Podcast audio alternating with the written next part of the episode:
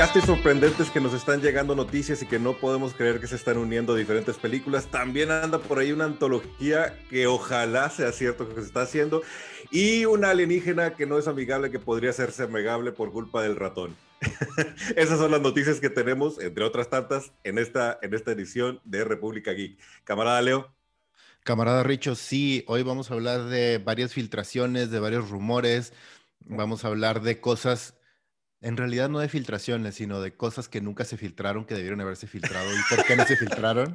Exactamente. Entonces, este, y vamos a tener reviews de tanto de, de, Falcon, de Falcon and the Winter Soldier, de Invincible, y de una peliculita que salió este, este fin de semana también, bastante entretenida, que queremos platicarles de ellos, que es diferente y es como medio independientosa.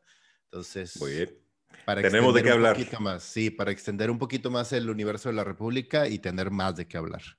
Perfecto, pues bueno, bienvenidos camaradas todos. Vamos a empezar con el, con el episodio de hoy. Y pues bueno, voy a aventar por ahí una, una noticia que está padre. Matt Mikkelson, que este actor que ya hemos platicado varias veces de él, porque creo que tanto, tanto tú como yo somos medio fanáticos de su trabajo, es un muy buen actor, se une al elenco de Indiana Jones 5. Sí, Indiana Jones 5, Leo. Cala, pero 5. Ya sé. Para todos los camaradas que no sepan, la 4 no existe. Nunca existió. No hay, no hay Indiana Jones 4. Es una mentada así gigantesca para todos los fans de la 1, la 2 y la 3. Este, no, no, no, no, no es la verdad. Y, mira que, que son ellos, o sea, es Spielberg, es Lucas, son ellos. no, qué, qué manera de soltar el balón con esto, con esto, pero sí, la cuatro, la cuatro es horrible, ¿no? Eh, para, yo creo que para cualquier fanático de Indiana Jones, la trilogía es lo que existe y se acabó. Cerró bastante bien Indiana Jones 3. La 4 es una porquería. Vamos a ver qué pasa con la 5, a ver si se limpian. Pues sí, y la verdad es que no, es que no sé qué pensar. Ya cuando hacen, cuando hacen este castings así de esta manera, o sea, Mickelson es un gran, gran actor. Es, es, muy bueno, o sea, en, en, ¿cómo se llama? En Rogue One lo hace increíble, en la película que les recomendamos que no es parte de la República, pero que está bien divertida y está bien interesante, que es La Última Ronda, que de hecho la nominaron al Oscar, la nominaron al Oscar como mejor película, este, nominaron al, al, director como mejor director y nominaron la película como mejor película extranjera. Entonces, él es muy bueno. Sin embargo. Y es un gran villano, como lo vimos también en Rock One. Y bueno, en Rock One no sale villano, en Doctor Strange más bien. Exacto, en Doctor Strange es parte integral prácticamente de la República. En, Doctor Strange es un gran, gran villano, o sea, está increíble su papel. Pero bueno, aquí el rollo está en que pues en la 4 también me entusiasmé cuando entró Kate Blanchett al elenco. Y no mames. O ya no confío en ustedes, maldito ya sea. No, ya no confío en nadie, güey. Bueno, no sabemos si va a ser villano o qué va a ser. Sí, no, está él. Más Tiene un papelito ahí, listo.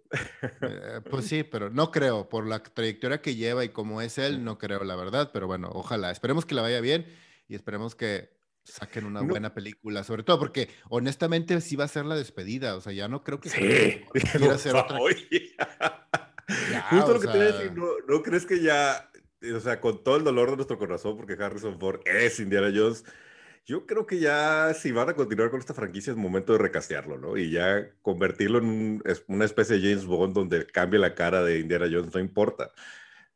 ¿No crees? O, vete, o vete a grabar los orígenes de James Bond en una precuela, nomás no hagan solo y, y todo está bien, ¿verdad? Pero, este, eh, pero sí, bueno, ahorita ya hay una serie, hay una serie que está padre, no sé si te tocó verla, que era las ah, jóvenes, a mí, no me las jóvenes, ¿cómo es? Las crónicas del joven Indiana Jones. Había unos capítulos padres, había, es que cambiaba director, era antología, cambiaba de director en director y había unos capítulos padres. Sí, de hecho el chavito que sale en la, serie es el mismo que salió en la de Indiana Jones y la, la 3, la de... Este, ¿Cómo se llama? Ah, la última cruzada. La última cruzada, exactamente. Este es el mismo chavito que la hace de él de joven en la película. A él lo castearon para la serie. Entonces, digo, está, eh. eh. Pero a mí, no me terminó de gustar tanto, pero bueno. O sea, habría por dónde cortarle a Indiana Jones para hacer otras cosas sin utilizar a Harrison Ford. La verdad es que Harrison Ford ya, la siguiente mm. puede ser asalto al geriátrico, güey, y te la creo, güey. O sea, está cabrón. O sea, no puede ser ¿Qué tiene? ¿80 años? ¿90? No, sé. Tiene como 200, güey. y todavía te impone el señor, güey. O sea, se me hace que todavía te da miedo el viejito. claro. Y pues, pues bueno, vamos a ver. A ver qué pasa con Matt Mikkelson en esta, en esta inclusión en esta película.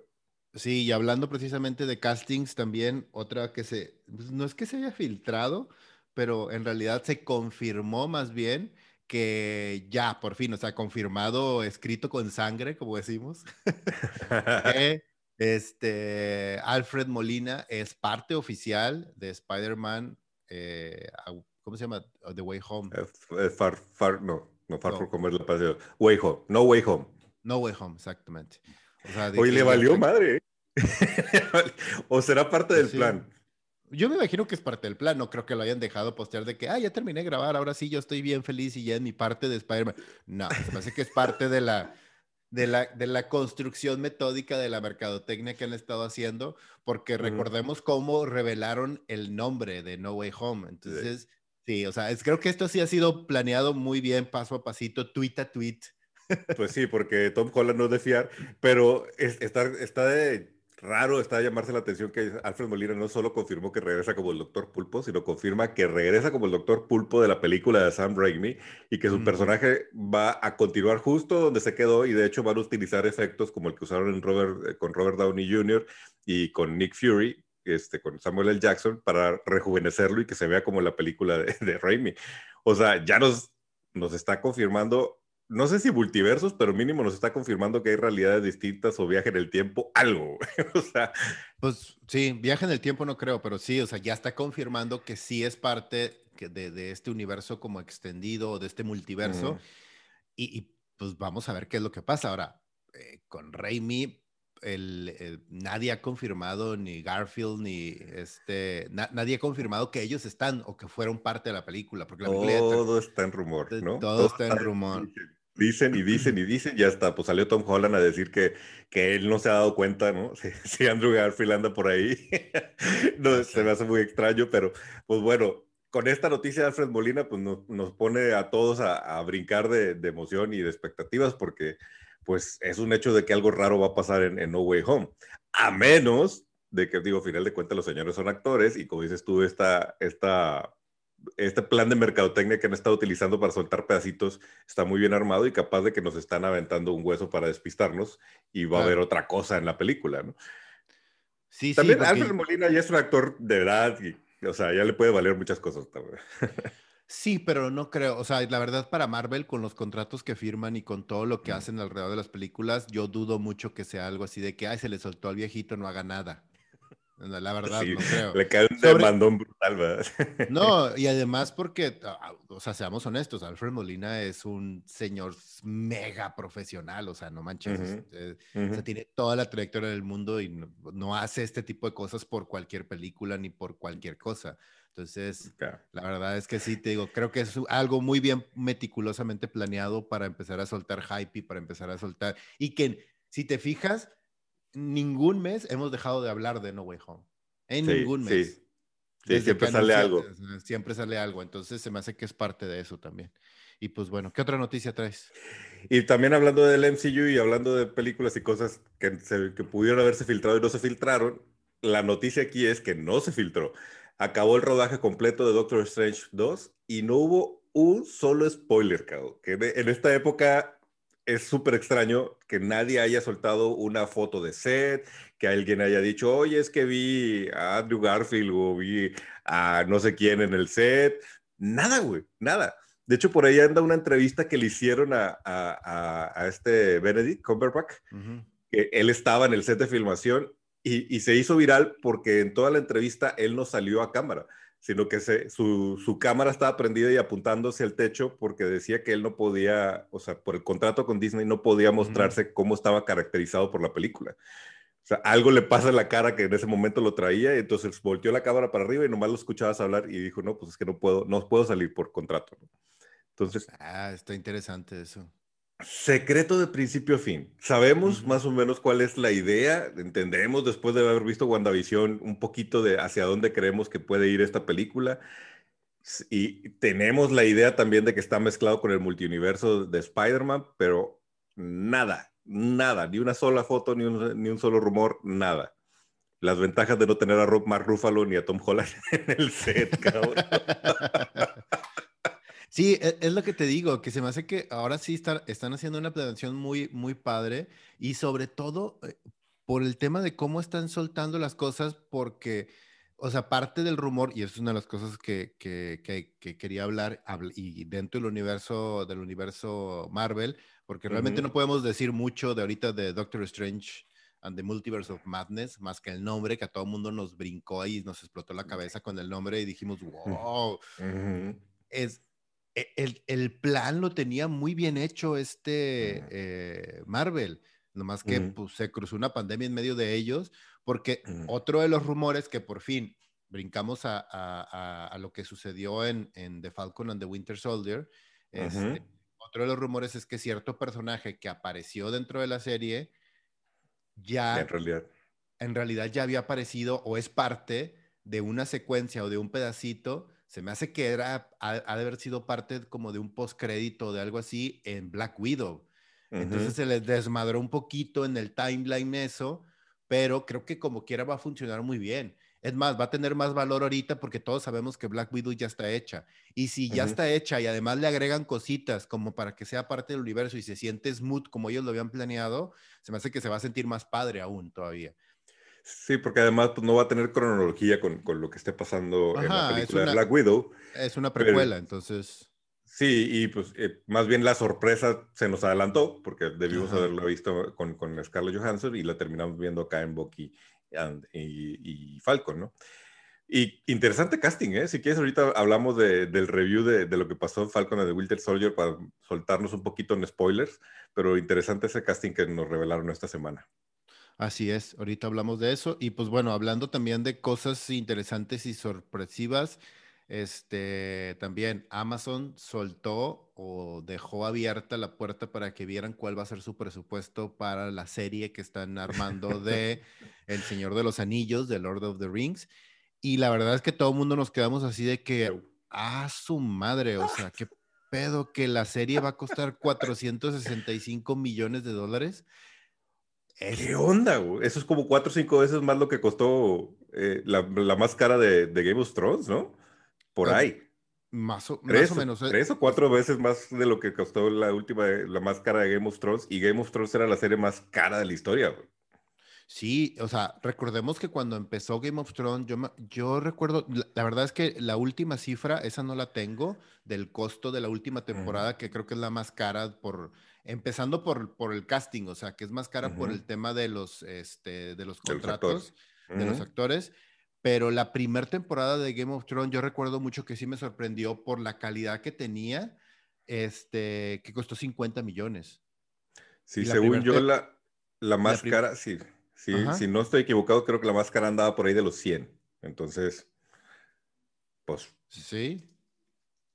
Está cañón, o sea, de, decir 465 millones, pues casi cinco veces más de lo que, de lo que costó la más cara de, de Game of Thrones si es que, si es que mi, mi memoria no me está fallando. Y, y, bueno, pues qué emoción, ¿verdad? Porque el, Señor de los Anillos se merece este presupuesto y más, pero sin embargo significa que Amazon le está apostando cañón y le cree demasiado al, al potencial que trae con esta serie.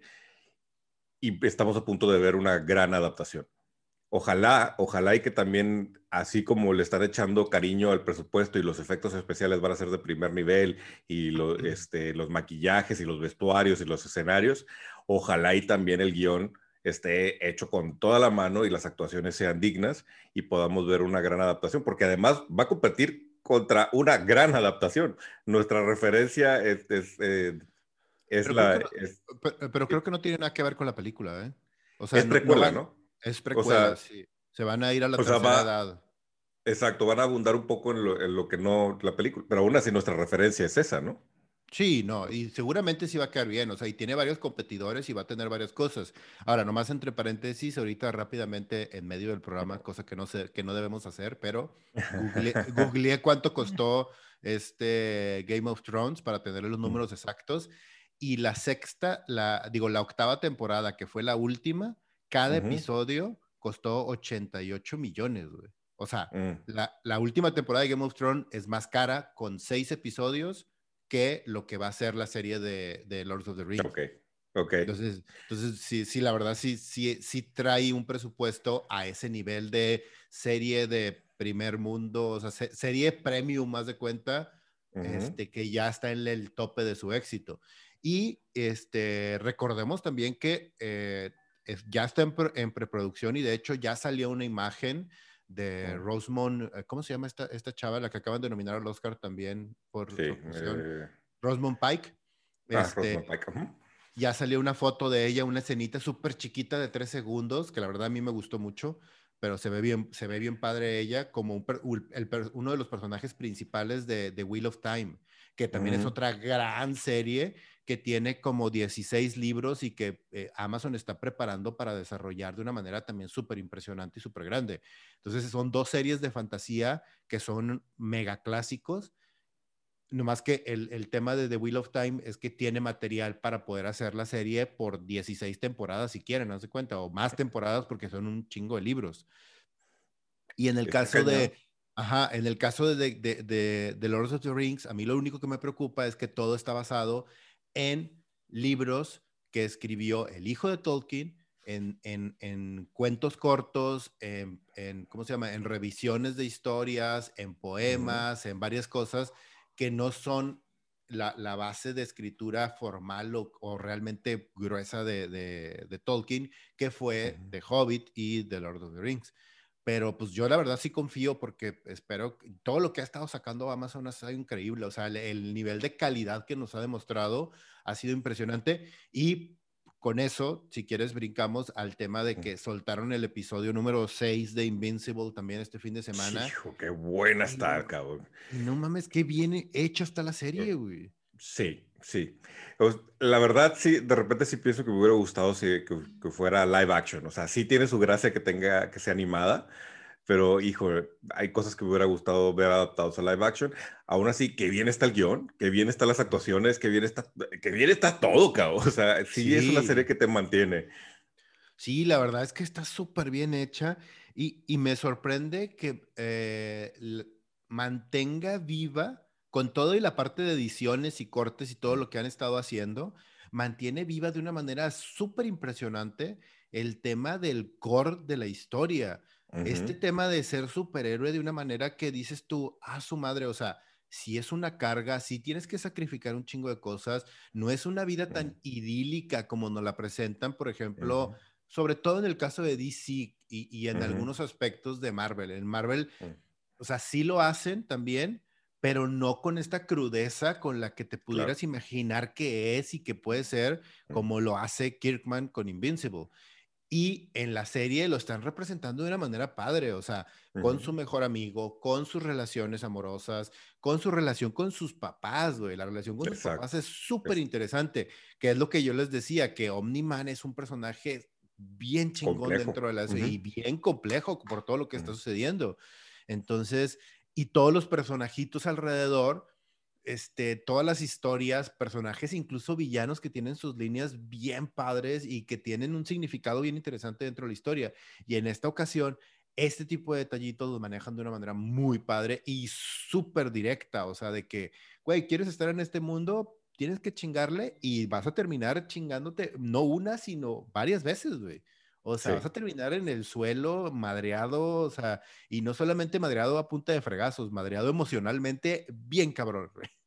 Sí, han hecho un, trabajo de adaptación increíble, o sea, eh, hay cosas que, que se están yendo en el, en, el, en el, corte y es evidente y es normal porque pues, no, no, te puedes tomar todo el tiempo que te das en una serie escrita pero creo que han logrado encontrar la cadencia para que capítulo a capítulo estemos descubriendo cosas y que los personajes vayan creciendo, creciendo, creciendo, creciendo y que te vayas compenetrando en, e, esta propuesta de, mundo que Kirman creó a través de Invincible. Es muy buen trabajo, es muy buena adaptación. Eh, creo que esta serie va, va, a convertirse en un icono de, de la República, ¿no? Y sí va a quedar como el precedente de la, de la serie animada de Invincible.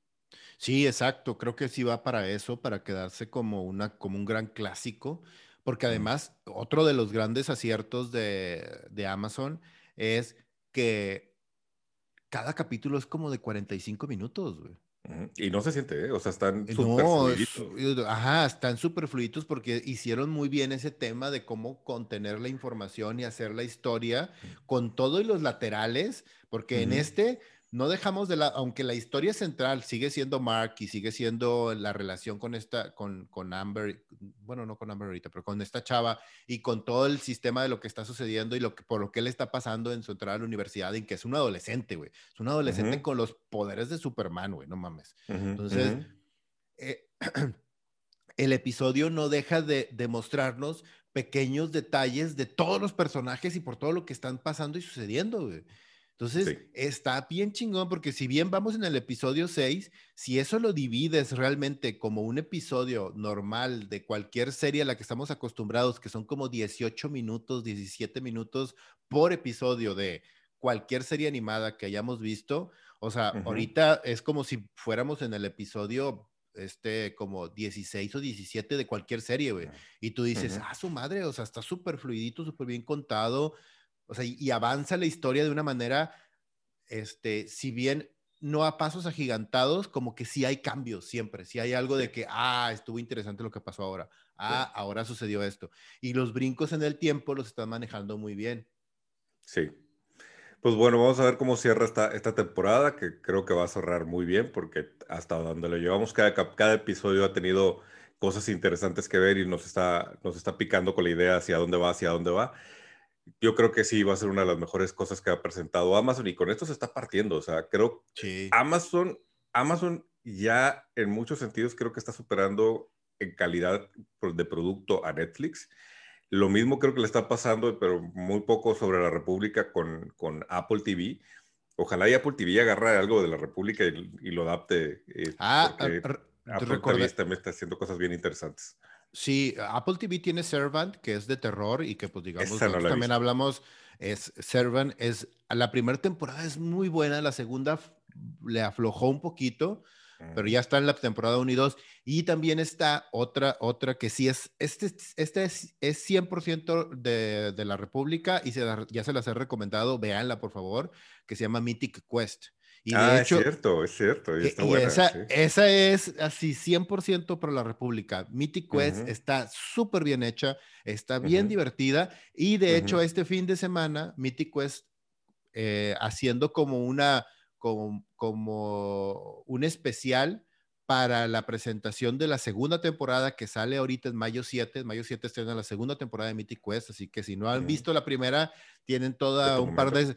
Tiene, es el momento para aventársela de corrido y empezar la segunda temporada. Y este fin de semana soltaron un episodio especial precisamente para este, abrir la puerta para la segunda temporada que ya viene el 7 de mayo. Entonces se las recomiendo mucho también. Es de muy buena calidad, con grandes actores, grandes actuaciones y, eh, se nota que está hecha también con este corazón de, de realmente me importa lo que estoy haciendo, con todo y que es una comedia, con todo y que habla de videojuegos, con todo y que habla de, de este ambiente de... Es como, es como si mezclaras The Community con, The Office, con The Office, con Silicon Valley en un mundo donde, donde mezclas también el tema de la fantasía, o sea, es, te metes en, en cosas bien interesantes. Entonces, a, mí, a mí me gusta mucho la serie y se me hace mm. bien divertida y no me ha decepcionado nada. Todos los capítulos han estado bien mm. chingones, han estado bien padres y la verdad mis respetos para ellos. Y de hecho el protagonista, que es este chavo de, de Is Always, Is Always eh, Sony in Philadelphia, eh, él es, él es el creador y escribe algunos de los episodios, Entonces. Va. Pues digo, también está la de Sí, que esa no la he visto, con Jason Momoa. Eh, no he visto ah, Servant, no he visto Sí. Esa yo tampoco la he visto, la de Sí. Entonces, a lo mejor ahí nos estamos perdiendo de algo, porque la verdad es que lo que he visto de Apple TV está muy bien. Sí. Y entonces, la guerra de los streamings se está poniendo interesante. O sea, Netflix tiene cosas buenas. Amazon está creando sus franquicias buenas, Apple TV ahí va empujando, ahí viene HBO Max con, sus, con, todas sus propuestas basadas en, DC. La guerra de los streamings se está poniendo bien interesante para nosotros. Y hablando de eso, otra de las noticias, rumor, parece que sí, este, sí, parece que sí es un hecho. Dicen que Disney Plus está trabajando en una serie antológica de Wolverine y nos va a contar en diferentes historias dónde ha estado Logan en el MCU está con madre la idea. Está, está bien chingona la idea. Me parece que puede resultar en algo genial si lo hacen correctamente. Perdón, sobre todo por lo que representa Logan dentro del universo. Y está muy padre porque también recordemos, porque me acuerdo que cuando me contaste, me contaste esa noticia, tú me, tú me pasaste la noticia, este, me dijiste, híjole, van a tener que castear como a tres, cuatro actores y todo. Yo dije, no, güey, acuérdate, en los cómics, Logan es la misma persona literal físicamente. Y aquí tiene todo el sentido que agarren a un solo actor y que ese actor se mueva a través del tiempo sin que afecte absolutamente nada, porque Logan ahorita, en la actualidad en los cómics, tiene como 110 años, 120 años por su mismo factor de curación. Nada más tendrías que castear un niño para Origins. Y cuando descubre sus poderes, cuando salen sus poderes. Eso, eso estaría padre, al menos ah, verlo en una escena, ¿no? Sí. sí. sí, eso sí estaría padre, pero en realidad puedes brincar a que sea un adulto y aventártelo sin problema que pase por, este, uno, toda la parte de Origins cuando descubre sus poderes. Dos, cuando es un agente encubierto en la Primera Guerra Mundial. Dos, cuando es un agente este, canadiense también en la Segunda Guerra Mundial y conoce, ojo, Oh, eso estaría con madre. Se supone que conoce a Steve Rogers, o lo ve, o tiene un intercambio con él, o algo pasa ahí muy leve, ¿eh? y ninguno de los dos se acuerda. O por lo menos. esa la plática que, que, tuvo Chris Evans con Disney? Ah, estaría bien chingón, güey. Que, ah, que, aparecieran en, un, en un episodio de Logan y, y, sí, que se conozcan. Estaría con madre, güey. De ahí brincas a Weapon X, entonces ahí también cambia un poquito el personaje y se vuelve pues el Wolverine que todos conocemos, pero todo el arco de Weapon X estaría increíble. Después de Weapon X es... La temporada que está viviendo en Madripoor también, ya que ya, ya que, ya que incluimos eso en el MCU. Exacto. está bien interesante, o sea, hay mucho que contar de Wolverine, hay historias, eh, pues, simplemente también la parte que, en donde está en Japón con ninjas y demás y te puede plantear muy bien el personaje para que le agarremos cariño, incluso antes de que los X-Men aparecen en el, en el MCU. Sí, sí, exacto. Y este güey lo puedes castear y lo puedes amarrar a un contrato para que empiece a aparecer. Con, es más, creo que Wolverine eh, sería el personaje perfecto para que lo utilizaras con los X-Men como, como estás utilizando o como Marvel utilizó en las películas a Nick Fury de cómo puede brincar y tener estos pequeños cameos en todas las películas, en todas las secciones y, de alguna manera sentir este, esta unificación de los elementos a través de un personaje central que es súper viejo en el sentido de temporalmente, pero que es un clásico en, en, cuanto a X-Men y que todo el mundo reconoce y que todo el mundo ama como personaje. Y hacer la antología está perfecto porque así no te amarras a una cronología y entonces puedes hacer la historia que se te antoje o que te convenga más contar en este momento. Y también como el mismo personaje tiene fragmentada su memoria, no es necesario que, que, conozcamos su historia de, en, en, lineal, ¿no? Entonces creo que es una gran idea soltarlo como, como antología. La cosa es, ¿quién diablo se va a poner en las garras de Hugh Jackman? Qué, qué difícil casting, qué difícil casting.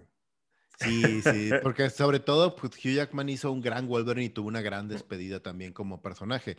Y este, pero creo que, híjole, tendrían que agarrar a alguien chavito, tendrían que agarrar a alguien más o menos en una etapa en la que consideren que por los siguientes 10 años, o sea, se va a mantener en una forma clásica, en una forma buena para trabajar. A mí en un principio, de hecho, este, cuando yo pensaba en, en, en, en, un casting para Wolverine, a mí el que se, el, el, personaje, el actor más bien que me gustaba, es este chavo, el actor que la hace de Bucky, güey. A mí me gustaba él para Wolverine. Sí, pudo haber sido. Ajá. O sea, se me hacía bien interesante, pero bueno. Hay un montón de rumores de quién podría ser Wolverine. Han, han, pasado muchos nombres, algunos interesantes, algunos no tan interesantes. Pero sí, yo creo que va a ser una decisión fuerte de, de Kevin Feige en conjunto con Disney a quién diablos van a castear. Y seguramente ahorita ya están analizando y estudiando quién pudiera ser el Wolverine. Porque aunque todo el universo de X-Men es importante para el MCU y, digo, será muy interesante saber quién va a ser el nuevo profesor Javier, quién será el nuevo Magneto, quién será el nuevo Cíclope. Hay un montón de personajes interesantes ahí. Pero si, si hay un hay un personaje que es como el clavo directo de, que, hace que mucha gente siga a X-Men, el Wolverine. Entonces ahí sí no la puedes fallar, pero por nada del planeta. Sí, hay, hay, hay un core de personajes que son creo que los más importantes y que tienen que hacer un casting súper eh, específico y muy bien planeado para poder desarrollar y extender los personajes de una manera padre. Si lo van a hacer como lo hicieron, obviamente, con todo el MCU hasta ahora y los Avengers y todo el rollo. Y esos son Xavier, Moira. Moira eh, ha tomado una relevancia mega importante. Y si van a seguirlo como los cómics, tienen que escoger a alguien bien chingón para que sea ella. Entonces, Xavier, Moira, Magneto, Jean Grey también, porque te recordemos, Jean Grey y Phoenix es también es otra cosa impresionante que tienen que trabajar de alguna manera u otra. A ver si ahora sí le este, pegan. A ver si ahora sí le pegan. Cyclops, y obviamente, lo, y obviamente Logan como Wolverine. O sea, e, esos, estos personajes son los más importantes y creo que tienen que tener un muy buen casting. ¿Sabes que estaba pensando que deberíamos de hacer un episodio especial de cuál sería nuestro casting ideal, De X-Men estaría chido. Sí, nuestro casting ideal. Nuestro casting ideal, ahí te va, de dos películas, de X-Men o, o, del más bien del, del universo de X-Men y de Fantastic Four. ¿Cuál sería nuestro casting? Va, vamos a preparar ese, ese capítulo, me gusta la idea. Y nos da también ahí para especular y pensar y, qué es lo que estamos esperando ver, ¿no? Pero bueno. bueno, pues la antología de Wolverine, qué buena noticia. Vamos a ver qué, a ver qué pasa con eso. Exacto. Y pues bueno, este, antes de entrar al tema, al tema principal que es el review de, de Falcon and the Winter Soldier, este, me gustaría uno, recomendarles una película que vi este fin de semana. Este, ya está en streaming y la pueden rentar en, casi todas las plataformas, que se llama eh, Nobody, o sea, nadie. O sea, no la he visto. Tengo mucha curiosidad de verla, pero... Es, e, es, es protagonizada por este Bob Odenkirk, eh, que todos, todos conocemos por su papel como... Saul este, Goodman Saul Goodman en, en Breaking Bad y en Better, Better, Call, Better Call Saul, que yo sé que tú mm. eres súper fan de Better Call Saul. Me encanta, me encanta.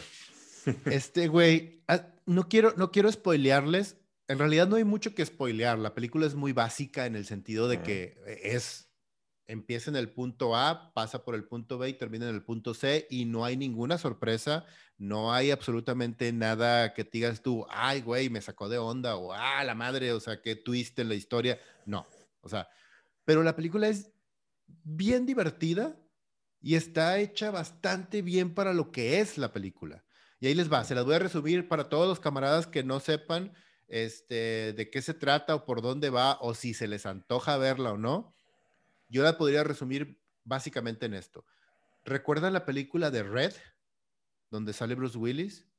Que se llama, o sea, se llama así Red, en, eh, que es Retired Extremely Dangerous.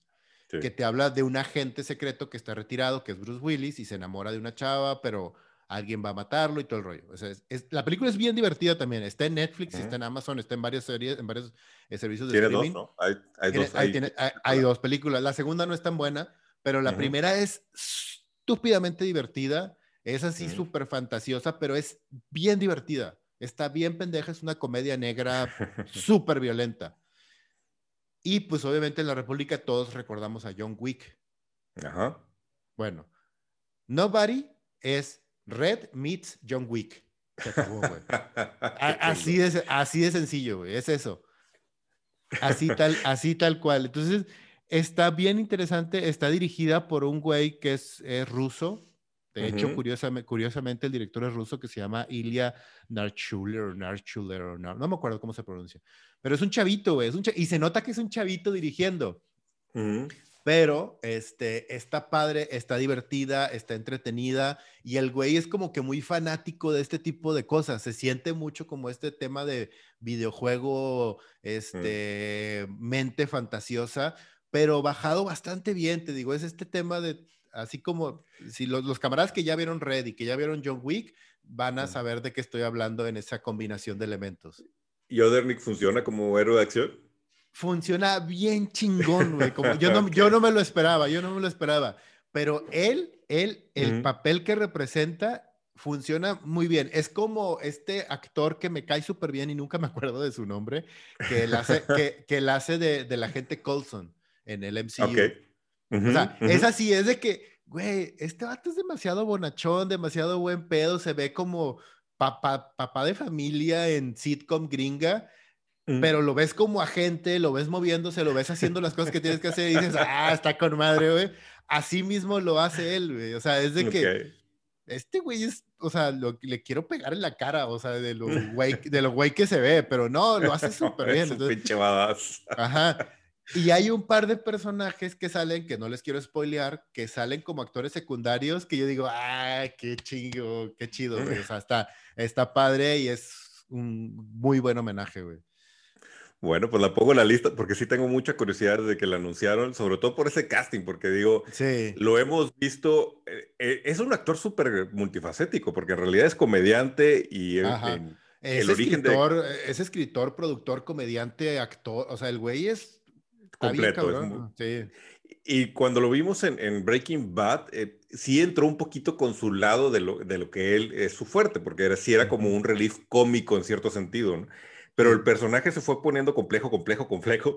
Y luego cuando hicieron la, la serie de Soul, le dieron un kaboom al, al, al- al personaje y también lo, le permitieron a él mostrar su, su rango actoral, que la verdad es sorprendente. Entonces, cuando lo castearon en esta película, dije, oh, quiero verlo, porque Ujú. quiero entender qué tan lejos llega ese rango actoral y por eso te preguntaba si funciona como, como actor de, de acción, ¿no?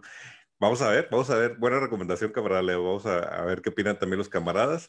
Sin spoilers, la veremos y Ujú. vamos a platicar igual y después hacemos un review. Sí, y Sí. bueno, el, lo último Antes, antes. de que, Ajá. antes de que te vayas a Falcon al de Winter Soldier, una cosa que no mencionamos y, y para que no nos odien los fans de DC, otra noticia interesante es Lucy Liu se une al elenco de Shazam. Ah, con, es- sí. con esto es ya estamos formando un elenco bien chido para lo que es Shazam y Black Adam. Se entiende como que el universo de Shazam se está poniendo choncho y se está poniendo interesante. ¿eh? Sí, está, está padre. ¿Y sabes por qué a mí me llama la atención? Porque creo que están construyendo de manera como debieron haber hecho desde el principio, pero algo padre, es a Black Adam como este gran villano o como esta presencia que empieza a extenderse poco a poco a través del universo de DC. Que luego nos tienen que explicar dónde estaba Shazam y dónde estaba Black Adam cuando pasó todo lo de Doomsday y lo que pasó en de, de Snyder Cut, porque esos Sí. universos sí están, sí están entreconectados porque seguramente tanto Aquaman como Wonder Woman los van a meter con Shazam, tarde o temprano, tienen que, güey. Sí, de alguna Bueno, creo que Shazam todavía no existía cuando, si mal no recuerdo cómo quedó la cronología en la película. eh, o sea, cuando Shazam sucede cuando Superman ya regresó. O sea, como, Ah, ok, ok, ok. porque no, no, está li- no está ligado al Snyder Cut, sino está ligado al, al Widow Cut. Y creo que en Shazam sucede justo después de que Superman regresa. Ya. Aún así, bueno, supongo que vamos a ver, entender dónde ha estado Black Adam todo este tiempo y, Sí. y cómo va a regresar.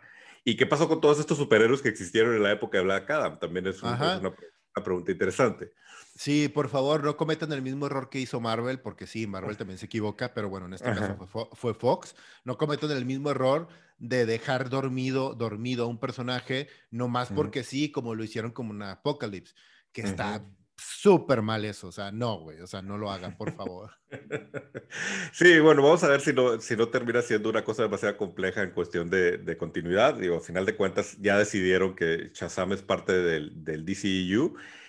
Los villanos de Shazam, de la secuela este, Fear of the Gods, creo que se llama la secuela, Ujú. van muy bien. Y Sí. son dos mujeres, dos mujeres muy potentes, dos mujeres con, con un rango actoral también bien pesado.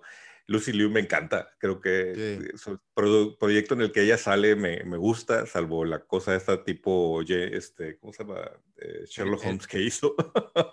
¿Eres, er- er- eres fan de, de Charlie's Angels también, entonces? Fíjate que ahí hace un papel interesante ella, güey. O sea, la película no es buena, pero ella hace lo que tiene que hacer. Esa es mi opinión. Ok, Pero ¿qué tal ok. Kill Bill, cabrón? Ok. Ah, no, Kill Bill está genial, sí, sí, sí, ahí sí. Muy Kill bien, Bill entonces es- ahora sí. Sí. Bueno, Perdón, antes- te, te- pero- te- te corté la, inspiración, ibas a, a hacer una oda a Kill Bill. Exacto. Sí, no, no, después hablamos de Kill Bill. Este, no, otro rumor bien interesante, te digo, ya para entrar directamente a The Falcon and the Winter Soldier, es que hay un rumor ahorita que se están moviendo, se están revolviendo las aguas dentro de Lucasfilm eh, y obviamente dentro de Disney, en el que están armando, con, o sea, cómo despedir a J. Abrahams o están en pláticas para ya terminar todos sus contratos, arreglos, todo lo que tenían planeado con él y hacer un movimiento en el que uno no van a incluir a la cabeza que es a Kathleen, que o sea, ella sabes que ya hubo mucho pedo. Gracias. gracias. Tú vas a seguir ahí, pero pero nomás como figura pública, no tienes ninguna injerencia, decisión ni nada, vas a seguir como y a decir lo que te digamos que digas. Y esa, ese brazo que tenía Jay Abrahams se va a eliminar y están viendo todo, cómo mover las aguas, te digo, como para sacarlo de la jugada y que ya desaparecerlo de todo Disney, incluso Jay Abraham. Y a la persona que están metiendo para que sustituya esa cabeza, tanto en la dirección como en la creación de este paraguas de, de historias y de creación del canon de Star Wars, es nada más y nada menos que John Favreau. Y la República se para de pie y empieza a aplaudir cada uno. Exactamente. sí, sí está, híjole, pues es que creo que es de, las decisiones más cantadas que debe tomar Disney con respecto a Star Wars. Creo que todo el mundo lo sabe, interna y externamente todos sabemos que John Favreau tarde o temprano tiene que tomar control de alguna forma o ser más predominante en las decisiones junto con Filioni, ¿no? Llama la atención esto, si has, porque hace que fue como un mes tuvimos la noticia donde, donde la defendieron a Kathleen Kennedy, donde salieron y dijeron, a ver, es una de, una, es una de nuestros directores importantes, este, es, ha hecho mucho por la, empresa, etcétera, ¿no? Sí, ojo, esto no es contra, contra Kathleen, Kathleen Kennedy la quieren dejar ahí igual. Aquí el rollo es eliminar a, Abrams de, la ecuación y que Lo ya cual no tengan... Me hace muy feliz eso, sí, güey. O sea, la verdad. Yo no soy tan, anti-Abrams, pero sí creo que, que, no es el camino correcto para mantener a Star Wars. Güey, se está convirtiendo en el Michael Bay de la República y de las cosas de fantasía, no mames, o sea. Sí, creo que Abrams lo que le está pasando es que se está autorripeando, o sea, él ya las cosas buenas que hizo en un inicio las vuelve a hacer y las vuelve a hacer y entonces como que ya pierde chiste, compadre. O sea, ya es momento de hacer algo distinto. Es que ni, siquiera es un tema de que las vuelva a hacer, güey. O sea, ni siquiera está siendo congruente con su propio trabajo o como él dijo o empezó a decir que era su forma de trabajar. O sea, y, él, él mismo se autosabotea y se auto este, mete el pie precisamente por no seguir esas reglas, o sea, por no seguir este, este tema de trabajar como él dice que trabaja. Entonces, a mí se me hace bien triste porque sí, al principio hacía cosas interesantes. Yo no le pondría así como que hizo cosas muy buenas, pero hizo cosas bien mm. interesantes que daban pie a, extender cosas y a crear universos o crear líneas de, argumentativas o temporales padres. Pero después te digo, él solo se empezaba a meter el pie, entonces la verdad es que, pues no sé. Pues sí, a lo mejor es el momento de que la galaxia se mueva sin él y, y John Favreau es la, la elección eh, pero evidente, ¿no? O sea, él entiende el universo Star Wars, está haciendo cosas muy padres con The Mandalorian, es un director bastante fresco, gran parte de lo que nos gusta del MCU lo cimentó él. Entonces, yo no sé para qué le están pensando.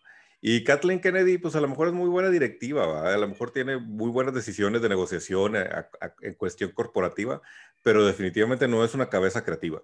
Entonces, tienen que hacer su movimiento ahí y pues espero que lo hagan rápido, porque Star Wars, si no hubiera sido por el Mandalorian, yo creo que estuviéramos entrado en una etapa de, eh, de congelación de Star Wars. Sí. Porque es lo único, digo, fuera de Rock One, creo que es lo único que habíamos visto que, que, nos, que nos emocionó.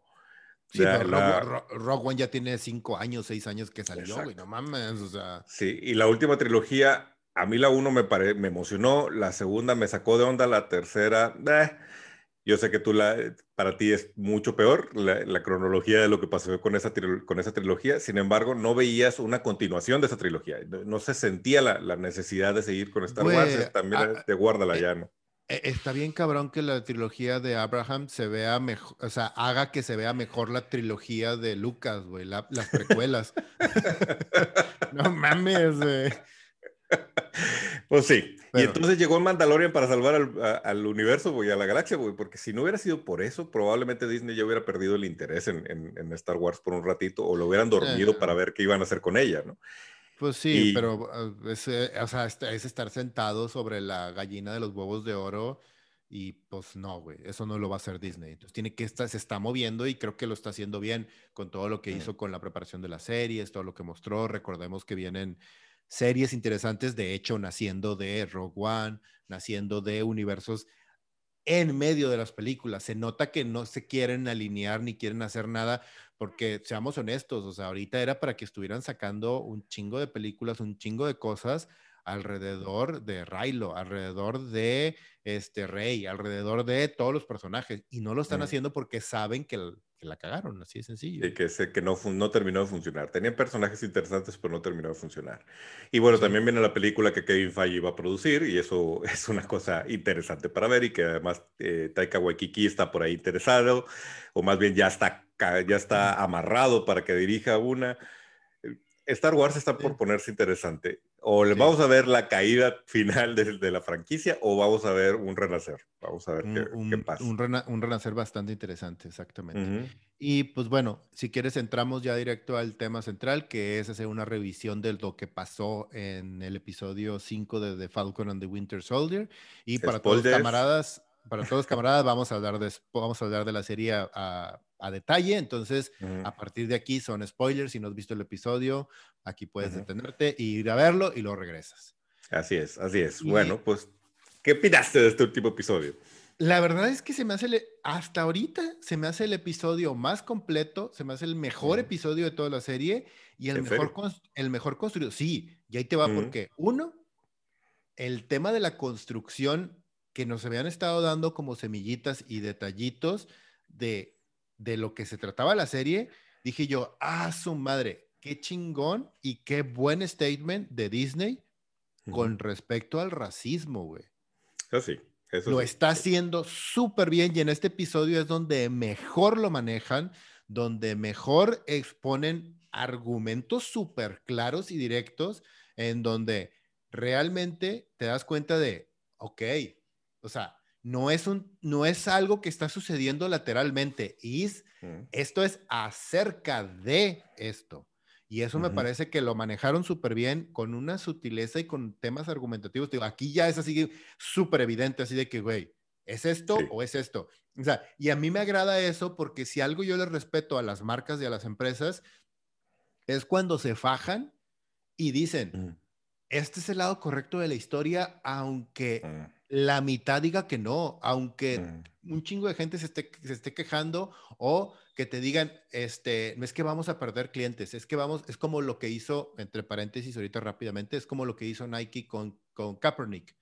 O sea, mm. este es el lado correcto de la historia, esto es lo que se debe hacer.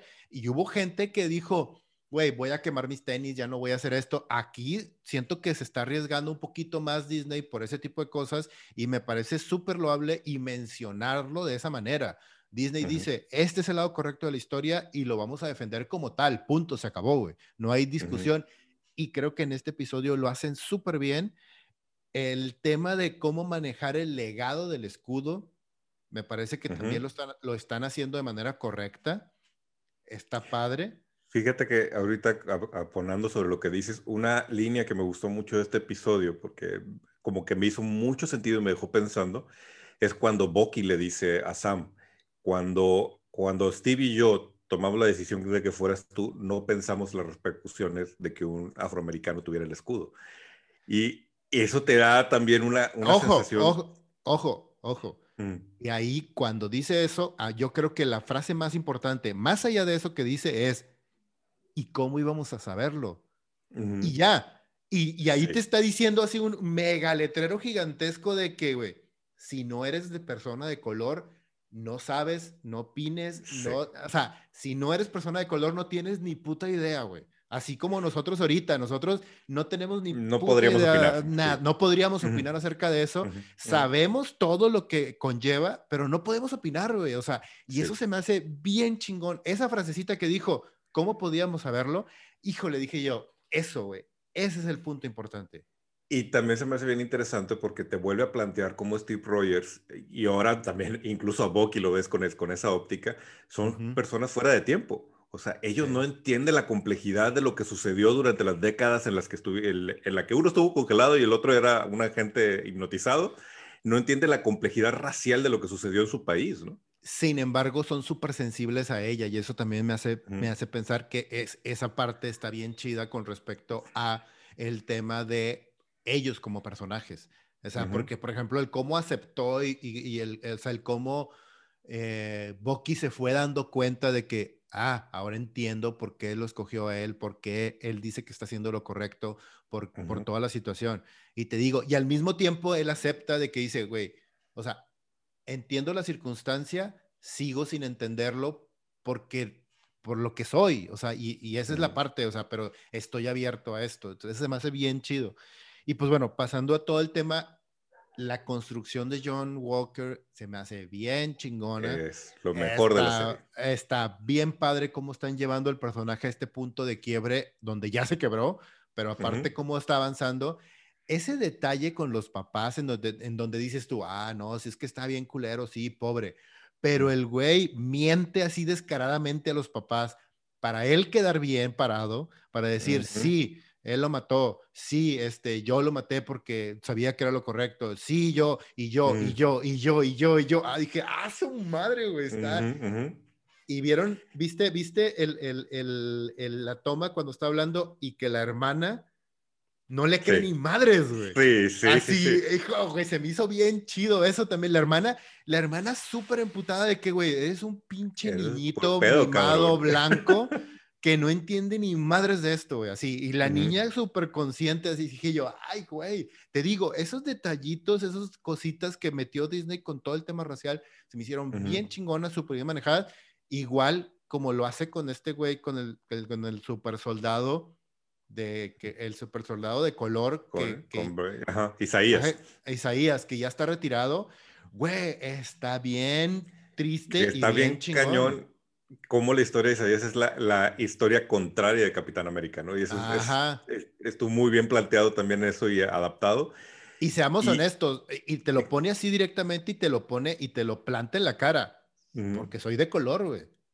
Así de sencillo. Y para nuestros camaradas que no nos crean, vean, o sea, de el tema racial y de las repercusiones tan importantes que tienen en las raíces y en la cultura norteamericana, particularmente, en todo el mundo, obviamente, pero en la cultura norteamericana, vean Watchmen de HBO y vean este Lovecraft Country de HBO, porque si bien son series de ficción y son series de fantasía, la parte histórica es súper bien hecha y bien accurate, o sea, sí. Sí, tristemente, tristemente. Y también te da una intención de por qué nunca regresó este Capitán América, ¿no? Y dices, pues, no, tengo nada que representar a este país, o sea, de lo que me hicieron no, me dan las más mínimas ganas de volverme a poner el traje ni agarrar el escudo, ¿no? y, incluso está tratando de hacerle ver a Sam que él tampoco puede ser el Capitán América, y eso me gusta como construcción de Sam, que diga, a ver, no pasé por todo esto para rendirme o para, para sentarme ahorita, ¿no? Y, y es, es el momento en donde yo le pruebo al mundo que las cosas pueden cambiar me gusta también que conviertan en ese tipo de símbolo de, esperanza al personaje de Sam. A mí me gustó el episodio, o sea, en general me, se me hizo bastante interesante, me gustan mucho todos los elementos que hemos estado comentando. El pasado se me hizo mucho mejor.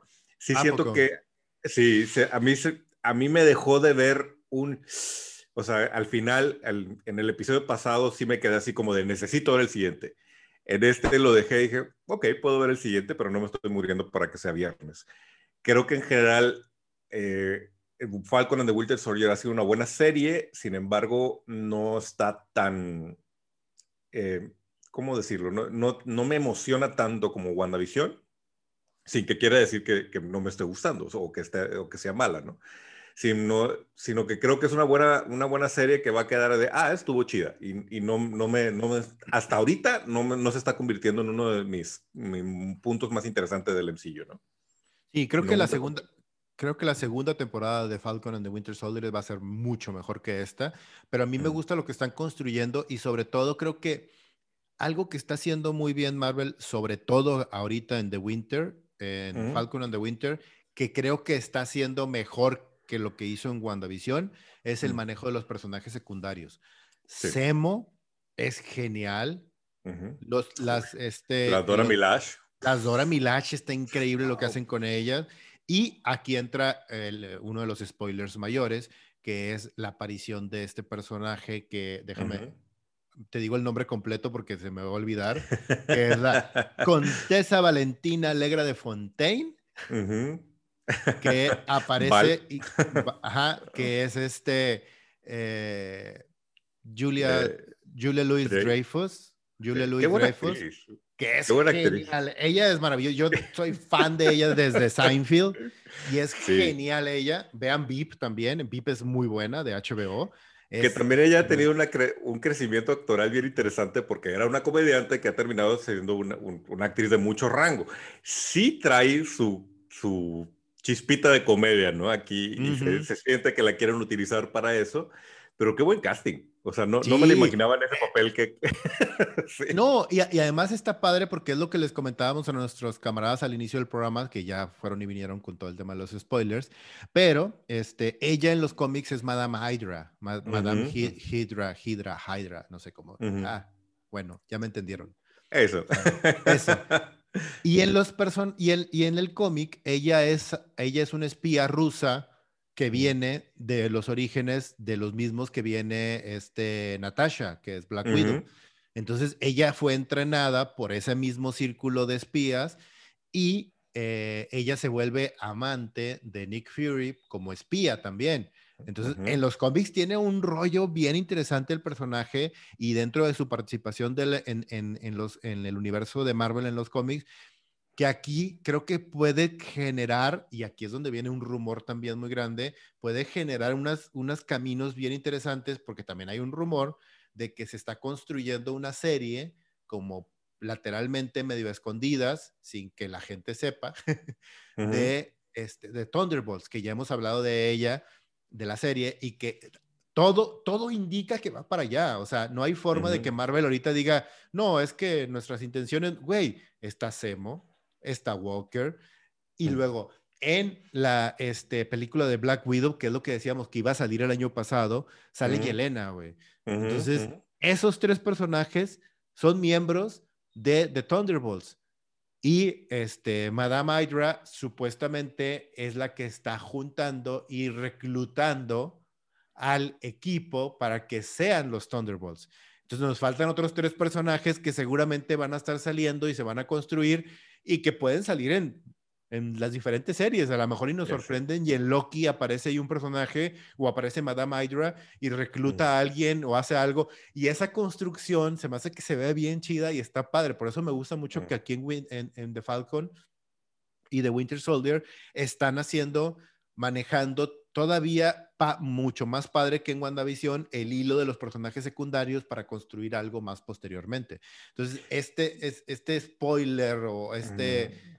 Aparición de, de, de, Madame Hydra creo que te, da la, te abre la puerta para muchas cosas que este supuestamente es el gran cameo o la gran aparición que nos vienen anunciando desde que la serie eh, comenzó, ¿no? De que iba a pasar en este capítulo, que iba a aparecer un personaje importante para el MCU que hasta ahorita no había sido, eh, no, no había sido presentado. Entonces supongo que ese era. A mí me dejaron un poquito otra vez con el, con el, con el sentimiento de Mephisto, güey, porque con todo el hype dije, o va a ser Chris Evans, o, o va a ser Doctor Doom, o va a ser alguien. ¡Ah, Madame Hydra! ah, pues chido, me gustó el casting, pero bueno, ok, vamos a ver hacia dónde va esta construcción. Pues sí, o sea, la verdad es que el personaje está padre. No creo que lo usen, o sea, la verdad es que no creo que lo usen con Nick Fury por, por muchos temas de entrada monetarios para traer a, a Samuel Jackson otra vez de esa forma, nomás para que sea. Ojo, porque viene Secret Invasion. Ajá. Y podría estar. Ah, no, eso sí, eso sí, sí, cierto, fíjate. Podría, Y también en Secret Invasion, Madame Hydra o eh, la Contesa era un Skrull infiltrado. Entonces, sí. no sabemos qué, cuál es la historia que están construyendo aquí. O sea, puede ser Thunderbolts, a lo mejor están construyendo hacia, Secret Invasion. Eh, ah, vamos a ver qué pasa. Y luego también, como detalle off topic de la República, y lo comentamos, eh, esta, esta actriz aparece con Colson en una comedia, en una sitcom muy buena que se llama The New Adventures of Old Christine. Y, sería súper interesante que en algún momento Colson y ella se encontraran, nada más por, por detalle cómico, güey. Sí, está chido. Es como, como una escena de. Hay, un. ¿Te acuerdas de.? Me, acordé mucho de una escena de. Este, hay, una, había una serie gringa que se llamaba Work y el protagonista, era, el protagonista era Fred Savage, que era literal una comedia sitcom X super random de un vato trabajando en una oficina y ya. Así, súper, súper X. Pero pues el Fred Savage era el protagonista de Wonder Years y ya sabes que esta Danica McKillar se llamaba, la, este, que era su vecina, el amor de toda su vida y todo el rollo. Y todo el mundo conocemos al personaje de este de Fred Savage con, con Danica. Winnie Cooper. Winnie Cooper, exactamente, en The Wonder Years. Y, y, hay un episodio en donde sale ella y que ella es la, la hija del jefe de él de que la, ve y, está bien curado porque la ve y se enamora inmediatamente de ella y le dice, güey, es la hija del jefe, no mames, y que no sé qué. Y Fred Savage dice, es que siento que la conozco de toda mi vida. y siento que aquí con, Julie, con, Julia y con, y con Colson, creo que podría ser bien interesante hacer una bromita así por el estilo de que se conocen y todo, pero, o sea, obviamente creo que no se van a resistir a hacerlo, güey. Sí, estaría genial, estaría genial que tuviéramos ahí un, flirteo entre ellos dos, estaría bien divertido. Pero bueno, buen casting, ¿eh? Buen casting, buen episodio también y pues bueno, a un episodio ya de terminar Falcon al de Winter Soldier ha sido una buena experiencia. Vamos a ver cómo cierra y qué cabo nos va a dejar sueltos para lo que viene del MCU. Ya sé, vamos a estar un mes sin, sin ver nada, güey, qué pedo. Pero agárrense porque viene Loki y Loki también promete ser una experiencia, cabrón. Sí, pero sí me, me, me, me, sigue sorprendiendo que vamos a estar unas semanas, un mes sin, sin ver nada. Yo creo que Disney nos va a estar soltando cositas nomás ahí para mantenernos entretenidos.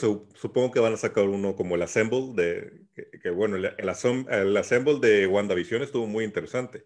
Los detalles detrás de producción. Bueno, para los que nos gusta la producción y estas cosas que disfrutamos mucho eso, hay quien no.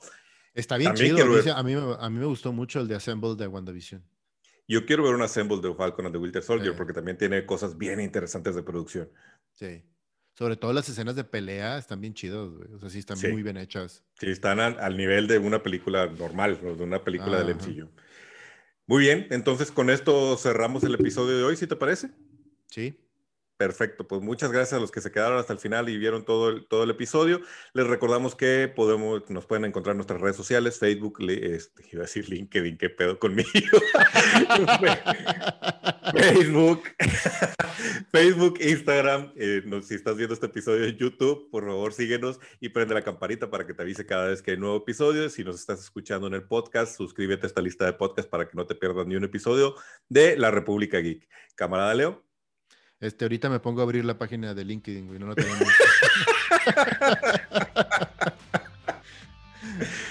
Camaradas todos, muchas gracias y nos vemos en el próximo episodio de República